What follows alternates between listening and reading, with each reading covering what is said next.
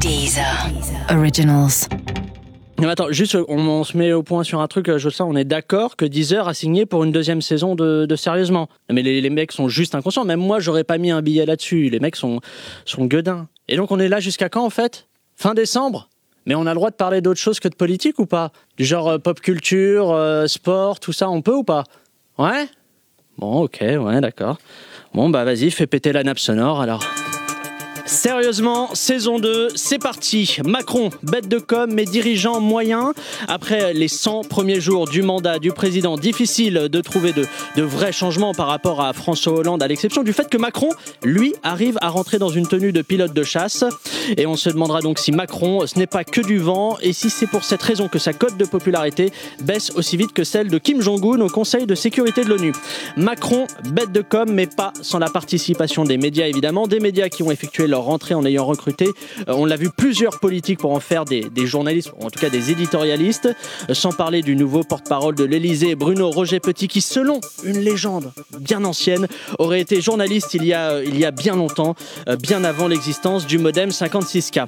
Euh, Faut-il faire le procès des médias? C'est la question du deuxième dossier du jour. Enfin, un troisième temps de cet épisode de Sérieusement, le monde du football est-il en train de perdre la tête à cause de l'argent? Cet été, le mercato, ce sont 4 milliards d'euros qui ont été dépensés dans les 5 grands championnats européens. Le PSG qui est devenu le club le plus dépensier de l'histoire avec les transferts de Neymar et Mbappé. Le PSG d'ailleurs doit-il être sanctionné sachant qu'il est déjà condamné à jouer en Ligue 1 Bon Dieu Jocelyn, tu sais quoi? Après ce sommaire, je crois que finalement elle va être sympa cette reprise. Allez tiens, tu me mets un générique pour la 2 s'il te plaît. Sérieusement?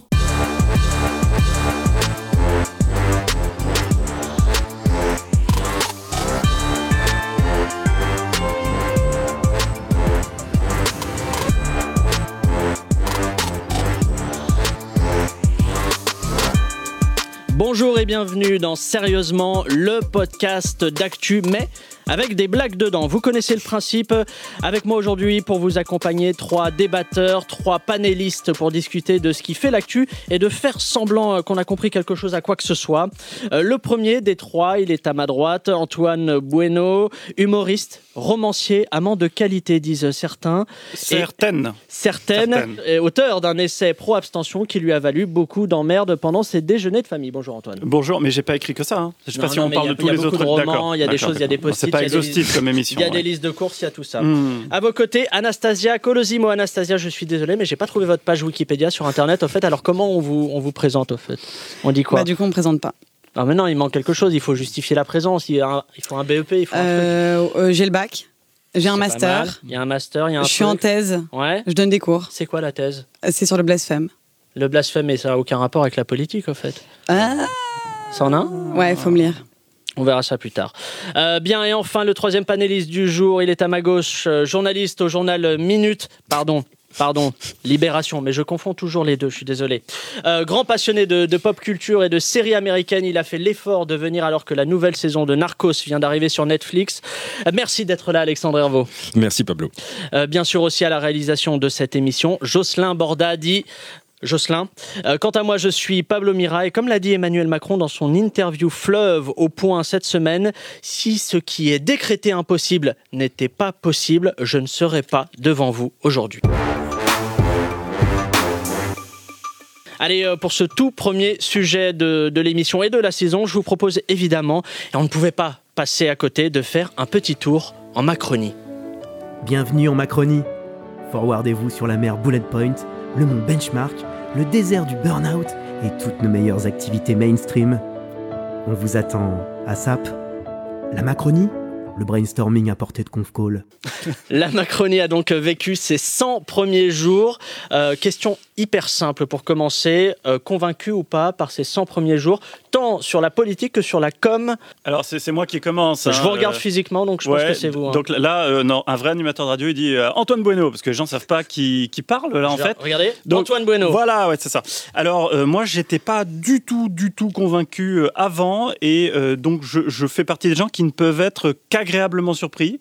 Et j'ai été extrêmement euh, agréablement surpris, très agréablement surpris par une chose, c'est l'arrivée de Nicolas Hulot au gouvernement, les annonces qui ont été très instrumentalisées, mais qui quand même ont été faites en matière d'environnement, parce que pour moi, c'est un des sujets les plus fondamentaux, euh, et on le dira jamais assez, la situation est catastrophique.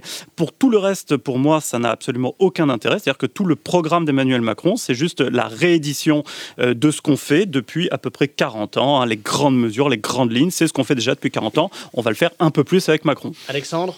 Alors, euh, moi aussi, j'étais, euh, je partais pas du tout convaincu, et moi aussi, il y a des choses qui m'ont convaincu, notamment le, le choix du chien, euh, que j'ai trouvé, euh, voilà, je, je m'attendais pas trop à ça. Ah, Gros On- enjeux, gros enjeux de on société. sent, on sent qu'il a pas pris, voilà, un, un, un- un C'était un labrador, hein. C'est un Voilà. labrador. hein. Euh, et puis il est noir, ça, ça envoie un message quand même. Euh, Le chien.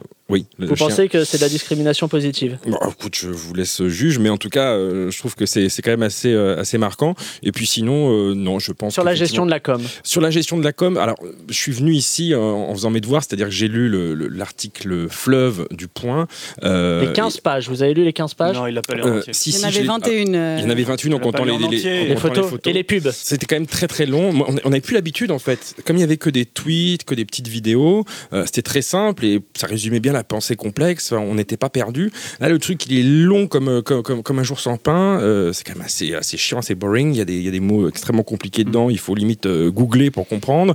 Euh, et puis, tu vois, c'est sur une couverture rouge, c'est très épais. Enfin, en gros, ça m'a fait penser au code du travail. Quoi. Il aurait fallu vraiment alléger ça. Anastasia, vous Euh, moi, j'étais vraiment pas du tout convaincue. Euh, j'étais même assez paniquée. Et je dois dire qu'il y a eu un peu deux effets. Le premier, c'est que, je sais pas vous, mais moi, ça m'a épuisé ces élections. J'ai trouvé ça d'une intensité telle que j'ai pas réussi non plus à me passionner pour les 100 premiers jours parce que vraiment c'était les vacances. Ouais. Et deuxièmement, Ah, parce Vous êtes que blindé, vous avez les moyens de partir, vous. C'est c'est impressionnant. vrai que t'es pas très bronzé. Quand même. Non, non, non. Je vous écoute. Et ensuite, par ailleurs, je dois dire que moi aussi, comme euh, je partais avec un très mauvais a priori, j'étais plutôt agréablement surprise du fait que tout ne soit pas commenté en permanence, qu'on soit sorti un peu de l'ère Hollande, où on avait l'impression d'avoir un commentateur euh, à la tête de l'État. Euh, le fait Maintenant, que... on a l'impression d'avoir un acteur de cinéma pour le coup, avec euh, ouais, toutes mais les mises ça, en on en parlera, mais c'est l'effet Obama, Trudeau et tout, ça fait chier, on est d'accord. Mais en tout cas, ce qui est plutôt agréable, c'est que là, on a effectivement On peut- 15 on peut ou dire 21 juste, on peut- pages. On peut dire chier. Là, non, c'est bipé, tout ça est bipé après. Bon. Euh, quatre mois après son élection, euh, la politique d'Emmanuel Macron est- est-elle payante? Euh, Est-il toujours aussi populaire dans les sondages? Alors moi je dis qu'il est à 65% d'opinion favorable. Visiblement vous n'êtes pas d'accord. C'est peut-être moins. C'est peut-être moins selon vous. Vous savez quoi? On va vérifier tout de suite avec le tyrolien. C'est parti, on commence à 100%. Euh, 95, 90, 85, 80, oh là là, ça baisse très vite, 70, euh, 65, j'ai déjà perdu, hein, j'ai déjà perdu, Euh, 55, 50, 45, 40, 35%, 30% d'opinion favorable. Bravo Emmanuel Macron Vous êtes à 30% d'opinion positive, vous gagnez 4 ans et demi de belles galères et de syndicalistes surexcités, ainsi que ce très bel aspirateur ayant la forme du visage de Bruno Roger Petit. Question sur la popularité de, de- de Macron. Euh, elle s'est effondrée en l'espace de trois mois, on l'a vu. Euh, Est-ce que pour vous, c'est dû à ces mesures, à l'image qu'il renvoie ou au fait qu'il se soit ouvertement affiché avec un maillot de l'OM Anastasia. Non, en vrai, Euh, qu'est-ce qui justifie Non, en vrai, moi, je pense qu'il a, ça n'a jamais été un président vraiment populaire. Euh, il a été élu euh, pas si bien que ça, euh, Non, avec très une euh, très forte abstention. Les gens qui ont voté pour lui-même au premier tour, même s'il a effectivement gagné le premier tour et largement, euh, il y avait quand même beaucoup d'indécis parmi ses électeurs. Euh, donc, je pense que dès le départ, en fait, euh, c'est pas, il n'y a pas du tout d'engouement. J'aimerais qu'on se rappelle quand même du moment où François Hollande a été élu. euh, il y avait une vraie liesse populaire. Enfin, ça a été la folie. Alors, Euh, on est très vite redescendu. faut- Non, mais on est très vite redescendu. Mais la fête, euh, place de la. République et place de la Bastille, on l'a pas du tout eu avec l'élection de Macron. Du tout, du tout. Alexandre, 30% d'opinion favorable, c'est à peine euh, 30% de plus que Kev Adams. Est-ce que ça vous inquiète? Non, pas tant que ça, parce que je pense qu'il est, il est, il est tout à fait capable de, de remonter la pente. Non, c'est pas vrai du tout. Non, Non, vous je- y croyez pas. Non, Euh, vous ne pensez pas qu'il puisse remonter la pente? Si. Se rétablir sur des dossiers plutôt internationaux des... Eh ben écoute, euh, je veux pas, euh, je veux pas du tout, euh, je touche du bois en disant ça, mais euh, s'il devait se passer des, des événements euh, graves impliquant la France, euh, peut-être qu'il aurait euh, la stature euh, adaptée dans ces circonstances-là et ça pourrait redorer son blason, mais c'est pas du tout euh, une histoire de, de- c'est assez cynique, c'est très cynique de, de réfléchir comme ça. Je pense que la séquence qui, qui l'attend, c'est euh, quelque chose d'économique euh, lié au monde du travail. Et euh, là, ces, ces prochains mois vont être euh, Dur. euh, bah, je vois pas comment est-ce qu'il pourrait euh, voilà, raisonnablement remonter euh, dans les sondages à cette occasion. Antoine, c'est quoi les raisons de, de ce dévissage? Alors, Anastasia a raison, il a été très mal élu. Concrètement, il a été élu par 14%, non pas du corps électoral, mais des gens qui pourraient voter en France, parce qu'il faut compter 9 millions de personnes qui sont non inscrites ou, mal inscrites. On a une logique institutionnelle qui fait que quand on gagne le premier tour de l'élection présidentielle avec un FN fort qui se retrouve au second tour, on gagne tout, on rafle tout. Donc avec 14% des voix, c'est normal qu'ensuite il y ait une impopularité. Tous les présidents de la Ve République ont énormément perdu euh, en, en popularité assez rapidement, mais là c'est plus que d'habitude parce qu'on est dans une caricature de la Ve République, donc là il a tous les pouvoirs et en même temps il a la plus grosse dégringolade, ça va ensemble, mais en même temps c'est pas très grave parce que un, chef d'État n'a pas forcément à être populaire. Alors, euh, puisqu'on parle d'impopularité, l'un des, des grands euh, faux pas euh, dans ces 100 premiers jours de- de- d'Emmanuel Macron, euh, c'était son annonce hein, de baisser de 5 euros les APL. Alors, ce matin, vous l'avez peut-être vu, euh, il a demandé publiquement aux propriétaires et aux bailleurs de baisser les loyers de 5 euros, c'est vrai, Euh, sans doute pour essayer de, de réparer les dégâts après son annonce. En tout, en tout cas, s'il y a bien des gens qui ont soutenu le, le président dans cette affaire, c'est le groupe de rap PNL qui a même souhaité exprimer ce soutien en chanson au président de la République. Le titre, c'est APL, on écoute un extrait. Si j'avais chialé sur 5 euros, ouais frérot, je serais toujours au ghetto. APL, APL, APL. C'est pas mal, non? C'est pas mal. C'est bien produit. C'est Ouais, juste une, une question simple sur la com, euh, la com de Macron. Alors, on, on parlait d'un faux pas sur les APL. Euh, et vous le trouvez bon en com ou pas? Non, mais euh, on, on- on s'étonne du fait qu'il ait verrouillé la communication. Ça a été, la, première découverte, alors que ça me semble pas du tout euh, extraordinaire. On a simplement dans ce pays oublié ce qu'était une communication officielle, ce qu'était une communication présidentielle. C'est-à-dire que pendant deux quinquennats, euh, c'était euh, Internet, Facebook, Twitter, ça a été la fête, et du coup tout a volé en éclats. Les ministres faisaient leurs petits tweets personnels, c'est dans tous les sens, etc. On arrive à un moment de, maturation de cette communication-là, euh, des réseaux sociaux, et en même temps de, de- de l'usage que le politique en fait. Donc ça me semble normal que ce président-là euh, renoue avec ce qui était une communication présidentielle. Maintenant, évidemment, il faut que les, les médias euh, s'adaptent à ça, et lui-même aussi. Côté communication, beaucoup lui reprochent donc sa, sa langue de bois, ses formules choc, euh, mais creuses. Écoutez bien, l'héroïsme politique, le sel de la souveraineté, un dialogue exigeant. Euh, Emmanuel Macron, c'est un beau parleur ou juste le nègre de Marc Lévy? Dur, Antoine hein, Bueno. Je crois qu'il y a dur. Anastasia qui voulait vraiment intervenir. Bah, elle est dans sa thèse, elle est, elle est pour, des, pour des formulations comme ça. Anastasia Euh, non, non, pas du tout. Moi, je trouve que c'est plutôt un exercice maîtrisé, le truc qu'on a lu dans le point. Euh, et euh, il a des bonnes références et il parle bien. Enfin, euh, En tout cas, le relecteur est- était hyper compétent, je pense. oui, non, mais franchement, c'est pas mal. Et c'est d'autant plus pas mal que je pense qu'il a effectivement compris un truc qui est essentiel, qui est que l'important dans le pouvoir, c'est d'avoir la maîtrise du temps. Et donc là-dessus, euh, c'est vrai qu'on a l'impression, en tout cas, même si on n'est pas content de comment on est présidé, on a l'impression, en tout cas, d'être présidé à nouveau. Sur la com de Macron, euh, il y, a- il y a deux choses. Il y a le fait qu'il ait rendu la, la- la parole présidentielle plus rare. Et puis, il y a aussi évidemment les éléments de langage euh, qui ont un rôle clé dans, dans- dans sa démarche de com. Et pour s'y retrouver euh, dans les éléments de langage de Emmanuel Macron, les informaticiens de Deezer ont développé un, un logiciel qui permet de traduire en langage quotidien certaines phrases hein, dont on a du mal à comprendre le sens réel. Euh, Macron Translate, est-ce que vous êtes avec nous? Bonjour Pablo. Alors, quand le, quand le président utilise le mot budget, il faut entendre quoi? Maquillage. D'accord. Et quand il dit maquillage 500 APL. Quand il dit euh, nous serons enfin dans la transformation. Nous allons enfin niquer la CGT. D'accord. Et quand il dit la politique internationale est une priorité pour assurer la stabilité des États. J'ai rencontré Rihanna, soyez pas vénère. Ah oui, le sens est plutôt clair. Quand il dit c'est un pays qui n'accepte les changements que lorsqu'on lui explique les yeux dans les yeux euh, ce que l'on veut faire. Je vais poser mes couilles jupitériennes sur la table. Ouais. D'accord. Et Macron Translate, euh, merci pour toutes ces clarifications. De rien Pablo, t'es mon gars sûr. Bon, vous savez quoi On n'avance pas. Je vous propose quand même qu'on passe à la suite. Sérieusement Allez, on passe au deuxième sujet du jour. Précédemment, dans les roses du pouvoir, Bruno Roger Petit a rejoint Emmanuel Macron, qui aime toujours en secret Laurent Saïm, depuis qu'elle a trahi Jean-Pierre Raffarin, lui-même secrètement amoureux d'Henri Guénaud. Bruno Roger Petit laisse exploser sa frustration lorsqu'il découvre qu'Emmanuel Macron a avoué ses sentiments à Roselyne Bachelot lors de la garden party de l'Elysée, juste avant qu'elle ne s'enfuit avec Juan Pedro, le jardinier avec qui elle entretenait une liaison secrète depuis son arrivée. Pourtant, tout semble se dissiper lorsqu'ils célèbrent ensemble la première interview donnée au point écrite avec succès par le président, Julien Drey, Raquel Garrido et Aurélie Filippetti. Cela suffira-t-il à rétablir le calme à l'Élysée? Bruno Roger Petit arrivera-t-il à surmonter sa jalousie? Comment tout cela va-t-il finir? Réponse tout de suite dans les roses du pouvoir. Ah, j'ai envie de chialer. J'ai envie de chialer. Ah, ça monte là, ça monte, Antoine. Je le sens que ça monte.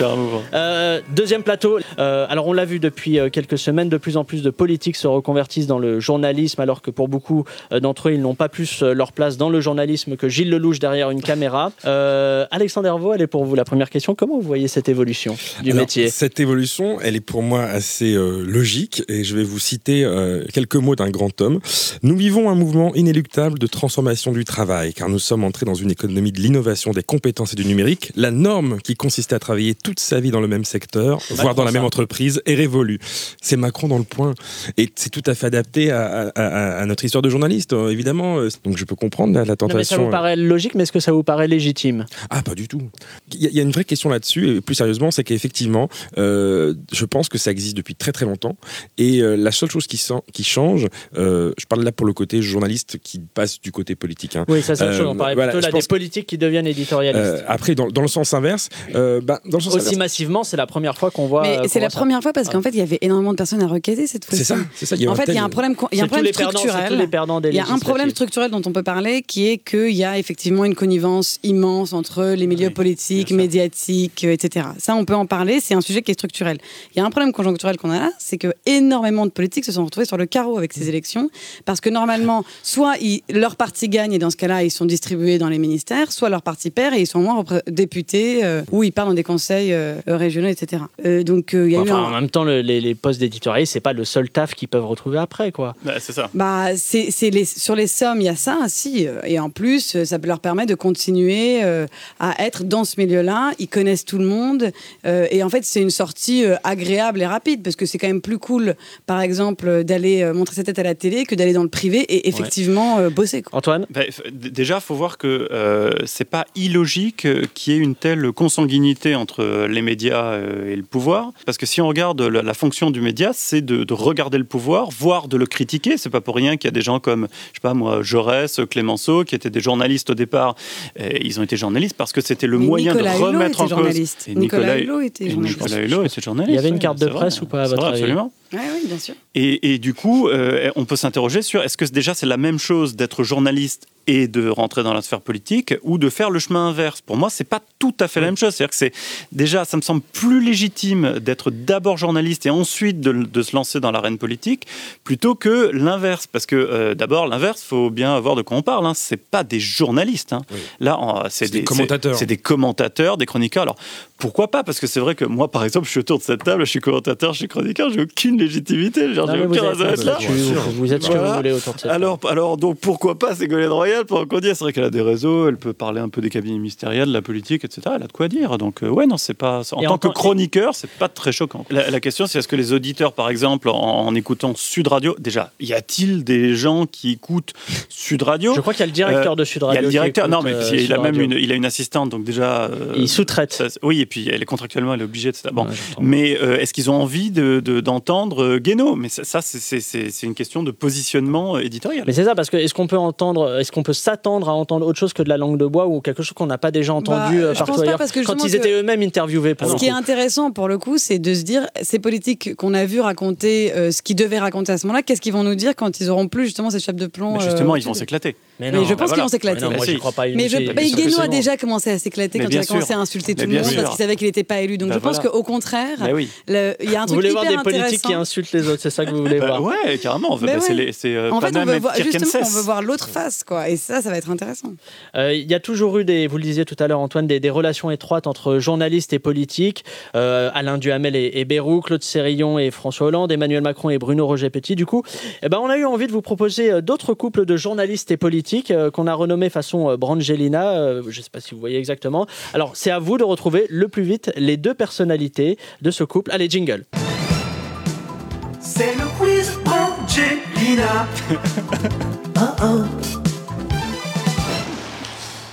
Grosse valeur ajoutée en termes de jingle aujourd'hui.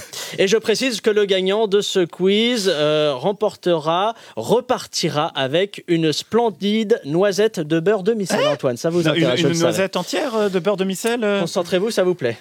Le premier, Monsieur Delanoous.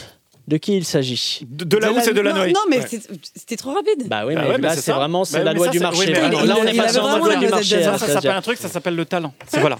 Réactivité, c'est parti, Ouais. bien joué. Second, Monsieur Boulbouti. Ah, Malek Bouti et. Bou- Bou- euh, euh, Monsieur. Boulbouti. Boulot, Boulot. Boulot. Alexandre Ah. Herbeau. On le partage. Putain, Il est bon, il est bon. Allez, troisième, Madame Kosciusko Morito. Que- Kosciusko Morizet et, et, euh, Et là, et là, et là, on sèche. Et là, on n'a pas révisé. et. et- Burrito. Vous regardez pas la réponse. sur Kosciusko mes fiches, Morizet, c'est le Alexandre. côté journa- non, c'est pas le côté journalisme, c'est le C'est un côté échec, hein. politique. Là, on n'y arrive pas. Je vous donne la Non, réponse. ouais. C'était Nathalie Kosciusko Morizet et Thomas Soto. C'était si simple. Ah, non, C'était c'est- si non, simple. non, c'est pas Alexandre simple. Herbeau. C'est pas simple. Allez, suivant, Monsieur Jupix.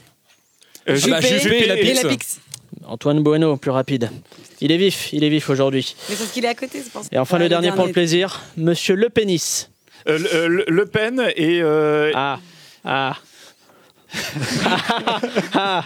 et, et qui Monsieur Le Pen et, le- euh, et Gonzague, Saint-Brice. Jingle. ah oui, il est pas journaliste. C'est le quiz Angelina. Mais il est mort. Hein. En plus, il est mort. Ouais. En plus, il est. Question, Anastasia, vous en parliez euh, tout à l'heure, euh, ça leur permet de, revenir, voilà, de rester un peu dans la lumière. C'est une question toute bête, mais est-ce qu'on a des politiques qui sont trop accros euh, à la lumière, aux médias, à la représentation publique? Mais je pense qu'ils le sont tous. Je pense que c'est le principe même d'une carrière politique. De la même manière que c'est la carrière à la télé, c'est la même chose. C'est-à-dire que je pense qu'il y a une drogue euh, terrible dans le fait d'être exposé. C'est-à-dire que c'est à la fois le bonheur et le malheur de ces gens. Et ça, c'est inadmissible. hein. Et je dis ça en ayant évidemment deux portraits de moi géants euh, dans les studios. Je reviens au recrutement hein, des, des politiques en, en- en guise de, de chroniqueurs. À l'exception de Raquel Garrido hein, chez, chez Ardisson, euh, les, les recrues sont issus généralement des Républicains et, et du PS. Est-ce qu'en fait, ça, ça. C'est la première chose qui m'a sauté aux yeux. Est-ce que ça révèle pas un peu la couleur politique globale de, de ces médias? Mais, Mais la réponse est non. Non. Mais la réponse Ah est non. Ça, rêve- ça- bah, Ah, pas du tout. de con. euh, Pas du tout. Euh, bah, c'est dé- dé- débile. C'est vrai Euh, mais c'est, c'est- mais c'est, Bah, je l'enlève, hein. Mais Et c'est naze. moi. C'est naze comme question. Elle était naze. Attends, Il y avait d'autres questions qui étaient bien, mais ça c'était naze. Ouais, je savais, vous Ouais. avez mangé quoi ce midi? C'était vachement mieux, on est d'accord Ouais, et en plus on avait mangé la même chose. On avait mangé Ah, des les pâtes. raviolis, Toi, raviolis, Non, Moi, en vrai, expliquez-moi pourquoi Non, non, bah, parce, qu'en- fait, non, mais c'est c'est con parce que l'intérêt de recruter dans, dans un média, euh, un politique, c'est qu'il soit connu. Or, euh, qui sont les politiques les plus connus C'est ceux qui ont exercé le pouvoir. Qui a exercé le pouvoir C'est les plus grands partis qui étaient jusqu'ici les partis de gouvernement. Alors bon, maintenant c'est un peu balayé par la Macronie. Enfin, jusqu'ici, c'est normal que ce soit les Républicains et les socialistes. Oui, oui, c'est un Je problème peux de proportionnalité. euh, hein. C'est un pas problème de proportionnalité. Ah, tout le monde est d'accord C'est sur le fait que j'ai dit hein. une connerie, en fait. C'est ça Ah qui non, non, la, euh, non, mais de non, non, non, la- Là, ça, ça a permis une réponse total. intéressante, donc la question l'est. n'est- Et on a appris en s'amusant. On a appris en s'amusant. Euh, en acceptant euh, question, euh, en acceptant un poste auprès d'Emmanuel Macron, euh, question Bruno Roger Petit a-t-il eu raison d'avoir tort?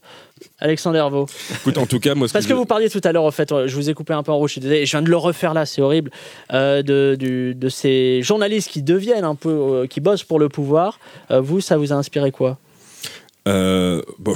Une. Un truc extrêmement normal, c'était pas surprenant Un pff, Un c'est- pff c'est- comme ça Un pff comme ça avec c'est vrai qu'on 4 s'en fout. F. On s'en Quatre branle. F. Enfin, je sais pas si on s'en fout. Moi, je trouve que c'est quand même un peu Ah. cata. Hein. Bah, Ah non, mais bien sûr, mais non, Pourquoi pas pour le c'est coup, venant de lui. Bah parce que euh, je sais pas. Enfin, euh, Bruno Roger Petit, je sais pas. Je me demande qu'il prend encore véritablement au sérieux, quoi. Donc c'est un peu mais, bizarre. mais personne ne prend personne au sérieux. Est-ce qu'on prend euh, Emmanuel Macron Oh au sérieux c'est c'est une affirmation nihiliste, ça. On n'avait dit pas de nihilisme aujourd'hui encore. Ah oui, c'est vrai. Non, et puis surtout, il a tellement passé du temps à défendre Macron que c'est vraiment le cadeau de remerciement qui est tellement gros que. Et là, on pense très fort à Laurent Saïm, évidemment. C'est ça, Laurent Saïm, c'était plus dans- surprenant. C'était dans plus le surprenant. local technique de Télé 7 jours, probablement, on ne sait pas. Alors, euh, est-ce que c'est un, un signe de, de- du rapprochement et de la connivence qui peut exister entre journalistes et, et politiques? Il existe désormais un service de rencontre pour les aider à se mettre en couple. Euh, je vous propose d'écouter le spot radio qui tourne en ce moment sur les ondes et qui fait la promotion de ce nouveau service. Partialité. Collusion. Christophe Barbier. Salut. Toi aussi tu cherches un journaliste hot de ta région qui va renier son impartialité pour t'aider à grimper dans les sondages. Envoie éditorialiste au 6 12 12 6 12 12. Fais vite, il n'attend plus que tes conflits d'intérêts. On a tout donné sur celle-ci, Antoine. On a tout donné. J'avais une autre question en vrai. Est-ce que c'est pas ce genre de transfert, alors que ce soit euh, des politiques qui deviennent chroniqueurs ou alors euh, un journaliste, on va dire éditorialiste, qui devient euh, porte-parole de l'Élysée Est-ce que c'est pas ce genre de- d'événement qui peut, euh, comment dire, prêter le flanc aux accusations de oh, tout ça est une même caste, c'est le une système évidence. et le On grand dirait- retour du, du- du procès du système? On dirait Mélenchon quand tu dis caste. Bah, Parce qu'il a, il a, il a répondu à encore un pavé. Oui, euh, casse dont il fait partie Bah par ailleurs mieux que personne. hein, donc, Mais cela dit, son analyse n'était pas complètement incorrecte, même s'il y avait des gros euh, points. Puisqu'il un peu disait quoi, délirants. Bah, il, il disait que c'était la meilleure chose qui pouvait arriver pour, euh, pour, pour, pour lui et pour son parti, cette collusion-là qu'on observe au grand jour euh, ces, ces, ces dernières semaines, euh, parce que justement, ça, ça cristallise euh, la méfiance, la collusion, le mélange des gens. Et comme lui, euh, il a envie de créer son propre média, ce qu'il a déjà fait. hein, avec Et ça cartonne. Et pour le coup, ça cartonne. C'est le politique qui Voilà, cartonne le plus sur Exactement. YouTube. Il court-circuite les médias traditionnels pour lesquels il n'a majoritairement que du dédain. Euh, Non, non, il les a remerciés quand même. Oui, il les remercie, mais plus ou moins, plus ou moins sincèrement, plus ou moins ironiquement. Et, et donc du coup, euh, ça, ça- ça- dans ce cas-là, pour, pour, pour, pour Mélenchon et la France insoumise, c'était euh, euh, effectivement le- le- le- la démonstration même de ce qui, de ce qu'il avançait depuis des, des- des mois et des mois. Et il est aidé par ça, par l'outrance de certains. C'est-à-dire que quand on voit sur un plateau, que ce soit C'est à vous ou euh, Éric Brunet qui traite les électeurs insoumis d'abrutis Oui, en direct, ouais. euh, c'est tellement les- ces adversaires entre guillemets euh, idéologiques euh, dans les médias euh, mainstream sont tellement outranciers Mais- que, que- Non, mais que- c'est- Euh, et je- surtout, je, enfin, il y a les électeurs de les électeurs de Mélenchon, mais qui sont une base beaucoup moins solide que les électeurs de Marine Le Pen pour le coup. Et Ah, en revanche, sûr, là où Ah, Et qui tiennent le même discours. et qui tiennent, mais surtout qui tiennent exactement le même discours. Et c'est vrai que ça apporte quand même énormément d'eau au moulin quand on voit le niveau de connivence et quand il est tel. Et c'est évident. Oui, mais tout ça, c'est une, très, une très très bonne nouvelle. Moi, je trouve que c'est une très très bonne nouvelle parce que euh, la victoire d'Emmanuel Macron a montré que malheureusement, ce que disait le FN sur l'UMPS était vrai, c'est-à-dire que euh, à partir du moment où on est dans un large consensus sur l'humanisme, sur le libéralisme, sur les acquis sociaux, etc., etc., eh ben il y a une feuille de papier à cigarette entre euh, les élus euh, socialistes qui sont plus vraiment socialistes, même pas du tout, les élus de droite qui finalement mènent une politique centriste quand ils sont au pouvoir. Donc tout ça apparaît maintenant au grand jour. Et ce qui apparaît aussi au grand jour, c'est qu'effectivement, il y a une élite, disons qu'il y a des ramifications. C'est vrai, moi j'en fais partie. hein. On, on fait les mêmes écoles, on se connaît, on se côtoie, on se rend des services. Et ça, ça se voit. Et c'est une bonne nouvelle que ça se voit. Et parce j'aimerais que noter il faut d'abord que ça se voit pour que ça change. Et j'aimerais noter à ce titre d'ailleurs que l'intervention de Welbeck là-dessus était vraiment euh, assez fascinante quand il a dit évidemment j'ai voté Emmanuel Macron parce que je ne connais plus les pauvres maintenant et je ne sais pas comment voter autrement que pour ce large consensus. Euh, Puisqu'on parle des, des rapports entre journalistes et, et politiques et qu'on a parlé en début d'émission des, des 100 premiers jours de Macron, euh, depuis son élection, on a un peu une impression vague, hein, comme ça, que la presse est plutôt, plutôt indulgente avec euh, le nouveau président. Euh, pour en parler, nous avons joint par téléphone Franz-Olivier Gisbert, ancien directeur de publication du magazine Le Point. Euh, Franz-Olivier Gisbert, bonjour, merci d'être avec nous. Bonjour Pablo. Alors, François Hollande aurait déclaré que la presse passe tout à Macron. Vous en pensez quoi? Alors déjà, je précise qu'on dit euh, Monsieur le Président Macron. Ouais. Pour répondre à votre question, c'est faux. Nous jouons notre rôle de journaliste. Euh, Si Emmanuel Macron fait quelque chose de bien, nous le disons, et s'il fait quelque chose de très bien, nous le disons aussi. Euh, Quand même, il y a quand même un certain nombre de ratés, quand même. Ah oui? Lesquels? Bah, euh, par exemple, quand il dit des kwasa kwasa, là, ces canaux de pêche qu'il ramène du comorien, par exemple. Non, au contraire, c'est la preuve de son immense culture. Personnellement, je croyais que Quoi ça, quoi ça était une chanson de Shakira. Alors vous voyez, Ouais. Et, et à l'Élysée, il se dit qu'il utilise parfois un exemplaire euh, du Code du travail pour se moucher. Vous savez, Pablo, dans le Code du travail, il y a beaucoup de pages qui servent absolument à rien. C'est Ah. un papier à la fois euh, résistant et délicat. Je pense qu'il est tout à fait adapté pour les muqueuses fragiles de notre président.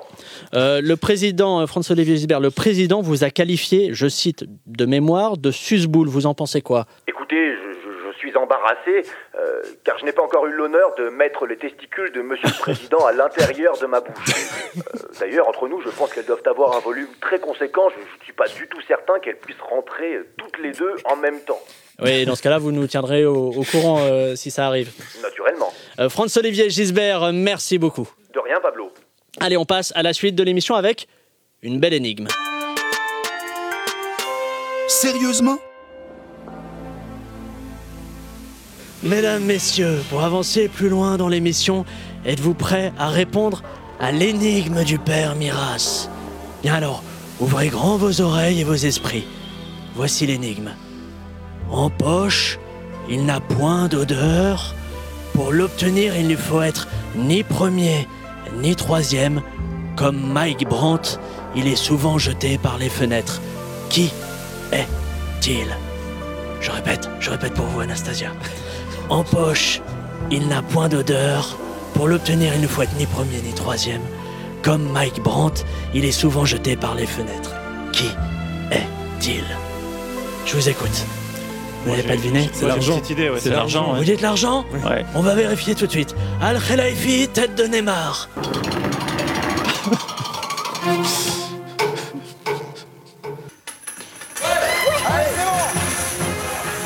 C'était la bonne réponse.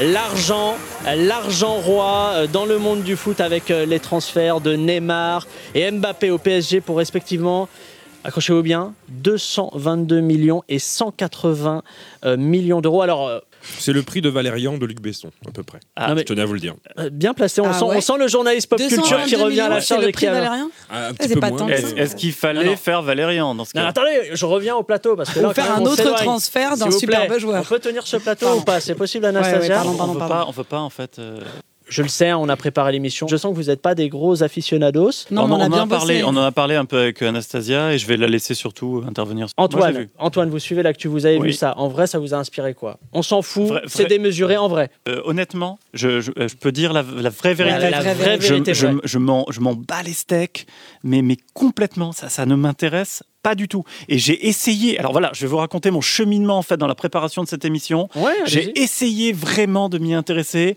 Alors j'ai appris que le phénomène inflationniste euh, de, de- euh, qu'on observe est lié à des, à des phénomènes, à quelque chose d'intelligible, à l'évolution donc de, de l'économie du foot, Ouais. au fait que les, les droits télé euh, atteignent une Oui, forme de, oui. maturité, donc, donc explosent. À cause En des revanche, SFR, à cause de voilà, l'employeur c'est, d'Alexander voilà, y Beau, a-t-il hein, une- évidemment. Y a-t-il une bulle spéculative sur le foot ou pas? Alors donc, bon, je n'ai pas encore les éléments qui me permettent de trancher, mais s'il y a une bulle sur les droits du foot, oui, il y a une bulle. Non, c'est pas c'est pas qu'une bulle sur les droits, c'est aussi une bulle sur la valeur des joueurs pour le coup, parce que il y a ce fameux débat. mais par c'est lié. J'imagine, mais j'aime pas quand vous avez raison. Anastasia.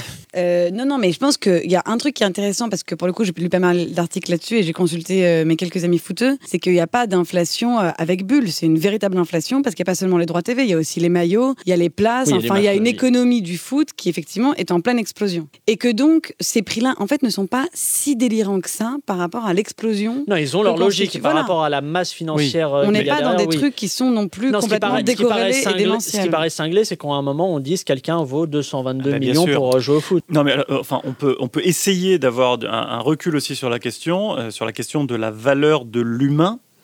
Et de se demander si, euh, alors vraiment en ayant une vue très panoramique, euh, la société n'est pas vraiment en train de partir grave en live. Quoi.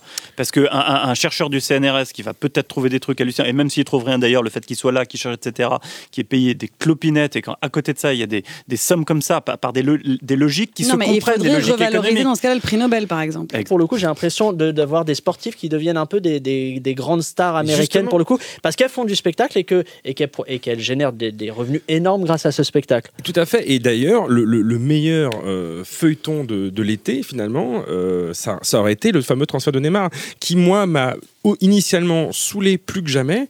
Euh, et en fait, je me suis rendu compte, grâce à la lecture d'articles, notamment d'un collègue qui s'appelle Damien Doll, et qui a écrit dans Libération, qui avait fait une double page, qui- parce qu'il avait décortiqué de manière très euh, instructive et, lud- et lu- et ludique à la fois euh, la, la fascination et l'excitation des fans de- du PSG devant, quand c'était encore à l'état de rumeur, son transfert. Et il y avait toute cette espèce de jeu de pistes, on aurait dit vraiment un ARG, un Alternative comment vous cherchez sur Google, où en gros c'était des, des pistes disséminées, ça allait du like, du quoi. like sur Instagram d'un joueur qui avait joué avec lui et qui était dans le même club, enfin bref, et c'était les mecs qui spottaient en bas des hôtels, alors l'agent du joueur est là, et donc ça a été vraiment pendant plus de 15 jours un feuilleton que beaucoup de gens ont suivi, mais avec, euh, euh, voilà, à côté de Game of Thrones, c'est plus belle la vie, Euh, et, et de voir l'enthousiasme de ces gens-là, c'est difficile d'être cynique à côté. Euh, vous savez, en préparant ce dossier, j'ai été choqué de voir, je vous le dis personnellement, note un peu plus personnelle, j'ai été choqué de voir à quel point personne ne condamnait euh, franchement l'omniprésence de l'argent dans le foot, euh, cette avidité quand même sans fin des agents. Des clubs, des sponsors, de tous ces gens Vous qui êtes concerné par la contribution libératoire sur les avoirs détenus à l'étranger? Société Générale vous accompagne dans toutes vos démarches de déclaration en vous assurant disponibilité, conseils personnalisés et confidentialité. Eh bon, excusez-moi, pas. Oui, bah, il faut bien vivre aussi, Antoine. Je vois, vous, vous me regardez, vous me jugez. Euh, faut mettre de la pub, c'est comme ça. hein, on Comme est sur dirait 10 heures. Euh, Euh, en tout cas, quand même, ça ne change rien au fait euh, qu'aujourd'hui, on, est, on se retrouve quand même face à des footballeurs pros euh, qui ne pensent quand même qu'en termes d'argent, d'argent, d'argent. Vous ne pouvez pas vous rendre chez votre dentiste Avec Dentadome, c'est votre dentiste qui vient chez vous. Vous êtes une personne à mobilité réduite et vous avez besoin de soins dentaires? Appelez Dentadome au 01 46 03 03 03. Ouais, Alors là, Anastasia, je vois, je vois très bien ce que vous vous dites, mais je suis désolé. À un moment, c'est aussi ça la réalité des podcasts. Euh, faut faire rentrer un petit peu, un petit peu de fric. Euh, et puis, euh, excusez-moi, mais quand même là, c'est pas des sommes euh, indécentes comme celles des transferts de Neymar, Mbappé, qui en plus sont visiblement prêts à tout euh, pour pouvoir euh, toucher gros grâce à, à des Constipation passagère? Dragée Fuca. N'y pensez plus Pensez Fuca. Un médicament contre la constipation. Oui, bon, là, j'avoue, c'est un petit peu. euh, Marre d'être interrompu par des spots publicitaires dans vos podcasts préférés Testez Blocky Pub N'attendez plus et découvrez notre abonnement Blocky Pub Premium en nous envoyant votre RIB et 3799 euros par mois. Blocky Pub La solution contre les pubs Elle est vraie ou elle est fausse celle-ci, euh, Alex? Ah, on sait plus. Eh On ben voilà. plus. Allez, euh, vous avez potassé un petit peu quand même, Antoine, même si ça vous intéresse pas comme sujet. hein. Euh, vous avez vu, est-ce que vous vous êtes intéressé aux sanctions de l'UEFA? Ouais, il y a deux jours, il y a une enquête qui a été Bien sûr, on continue. Je sais que vous avez envie de revenir à l'écologie, mais à un moment, euh, il est 20h à l'enregistrement. A priori, ça se termine à 22h30 le plateau sur Neymar. A priori, je, je crois qu'on a encore 2h30 à faire sur un sujet qu'on ne maîtrise absolument, Absolument pas. pas. Anastasia, par contre, vous avez l'air, vous aviez l'air un peu plus intéressé. Ouais, ouais, que- ouais. La question, c'était les sanctions. Non, en gros, c'est les sanctions. Est-ce qu'il faut réguler? Qu'est-ce qu'on ouais, fait? Ouais, ouais, ouais. Alors, premièrement, euh, on- il faut réguler quand il y a- bon, euh, la toute première question, c'est de dire euh, ce qui se passe aujourd'hui avec le foot, c'est à l'image de notre société. Donc, soit on change de société, soit on la laisse comme telle. Mais si on considère qu'on ne fait pas de révolution demain, qu'on coupe pas des têtes et qu'on change pas Non, tout, mais moi, je suis pas d'accord on avec ça, accepte, euh, on accepte que ça fonctionne comme ça. Euh, la deuxième chose, une fois qu'on a dit ça, c'est que l'inflation euh, est une vraie inflation et qu'il n'y a pas vraiment de bulle spéculative pour l'instant, en tout cas. Euh, et la troisième chose, et on l'a dit, mais il y a une folie autour du foot, on peut pas l'empêcher. Les gens ont envie de payer pour voir du foot, on va pas les empêcher de payer pour voir du foot. Euh, Il y a quand même aussi un libre arbitre à respecter. Euh, on peut, on va pas les obliger à aller à l'opéra. Alors je sais que c'est le rêve euh, d'Antoine, mais on peut Ah pas. non, moi je déteste l'opéra aussi. Donc, euh, Alors le théâtre, vraiment, non, je sais pas. Ouais, non, je sais pas. Vous aimez quelque chose dans la vie ou pas, Antoine Non, Je fais une bien- petite parenthèse. Ouais, moi, j'aime- moi, j'aime dober. C'est pour ça que je suis dans cette émission. Je dobe, je dobe. Voilà. C'est mon kiff, c'est mon kiff, c'est mon truc. Mais du coup, je vais dober là sur ce qu'a dit Anastasia. Parce que je, je suis pas d'accord en disant que c'est la, c'est la logique de notre société. Parce que si j'ai bien compris ce que tu veux dire, c'est qu'on est dans une société capitaliste et donc c'est normal que voilà, l'argent s'accumule là où les gens demandent, attendent que. Je suis désolé, euh, euh, on peut avoir la même société capitaliste et faire du fric avec autre chose que de la connerie. Euh, Il y a à peine Vous euh, êtes 40 optimiste, ans. C'est ce que je te dis. C'est ce que je te dis. Tu me dis, il faudrait que ces gens aillent à l'opéra, lisent des livres, euh, parlent l'environnement. Le la problème, c'est qu'ils ne veulent pas. question de. Oui, non, mais Ils- c'est pas qu'ils veulent pas.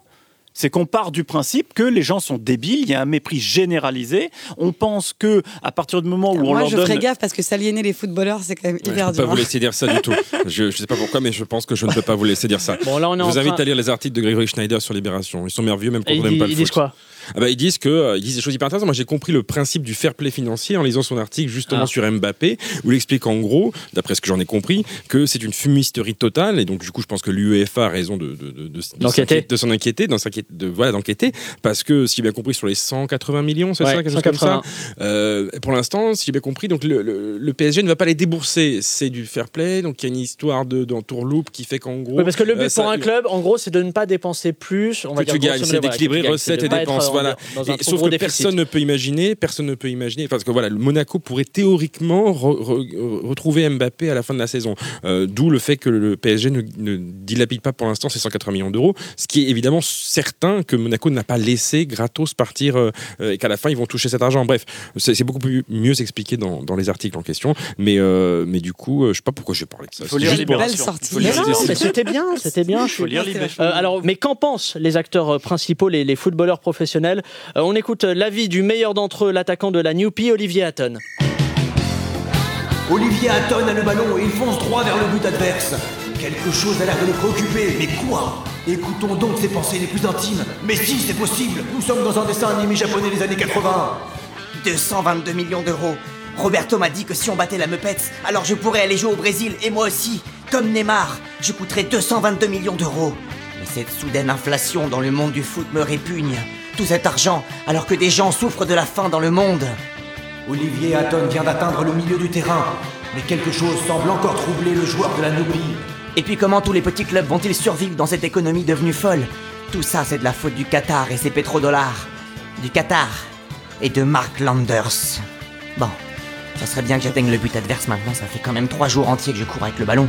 Pour un match qui dure 90 minutes, ça la fout mal. C'est une référence à Olive et Tom. C'était Mais Olive Non, mais et tout le monde connaît pas. Bah ouais, Anastasia, mais- par exemple, elle est super jeune, tout ça. Je suis pas sûr qu'Olive et si, Tom. vous euh, connaissez Olive et Tom. Je suis pas Si, jeune que ça. hein. Euh, L'une des questions soulevées par les transferts de Neymar et de Mbappé, c'est de savoir si un sportif, un homme, peut rationnellement valoir à un moment plusieurs centaines de millions d'euros. Euh, Rappelons quand même que les footballeurs pros qui évoluent au plus haut niveau, ce ne sont pas que des athlètes, euh, ce sont bien souvent des philosophes aussi, euh, Antoine, Anastasia. Euh, J'ai donc décidé de faire un quiz où vous devez deviner quel footballeur philosophe nous a gratifié de cette fulgurance. C'est parti. Première déclaration. Il faut rendre César à César. Ribéry. Non. Euh, Tu vas dire. Ribéry euh, de Mbappé. bout en bout. C'était Patrice Evra. Ah, c'est des vrais D'accord. C'était Patrice Evra. Allez, une Je autre. connais pas. je- Je trinque souvent, très rarement. Ribéry. Ribéry. Non, c'était Sylvain Viltord. Allez, euh, je vous en fais une dernière. Le Chili avait trois options. Il pouvait gagner ou il pouvait perdre. Ah, ça, c'est Ribéry. Deschamps. Non, il n'y avait pas un seul Ribéry, c'était Kevin euh, Keegan. Allez, un bien joli moment de podcast qu'on vient de passer avec euh, euh, ce quiz qui se termine. Et une émission. Et une émission qui se termine également. Sérieusement, saison 2, épisode 1. euh, c'est la fin, c'est triste. Très. Mais c'est comme ça. Euh, Anastasia, Alexandre, Antoine, merci beaucoup d'avoir accepté de prendre le taxi qu'on vous a pas payé pour venir euh, débattre Non. et, et faire des blagues ici aujourd'hui.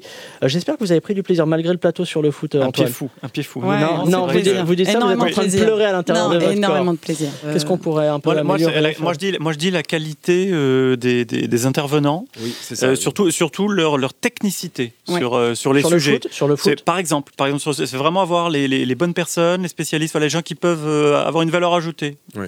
Pas Faire la différence. On essaiera de vous faire revenir euh, en- dans une semaine euh, ou pas. Quant à vous autres, chers auditeurs, on se donne rendez-vous la semaine prochaine pour un nouveau numéro de Sérieusement, le podcast euh, d'actu avec des blagues dedans. En attendant, ne vous prenez pas trop au sérieux. Allez, bisous. Au revoir.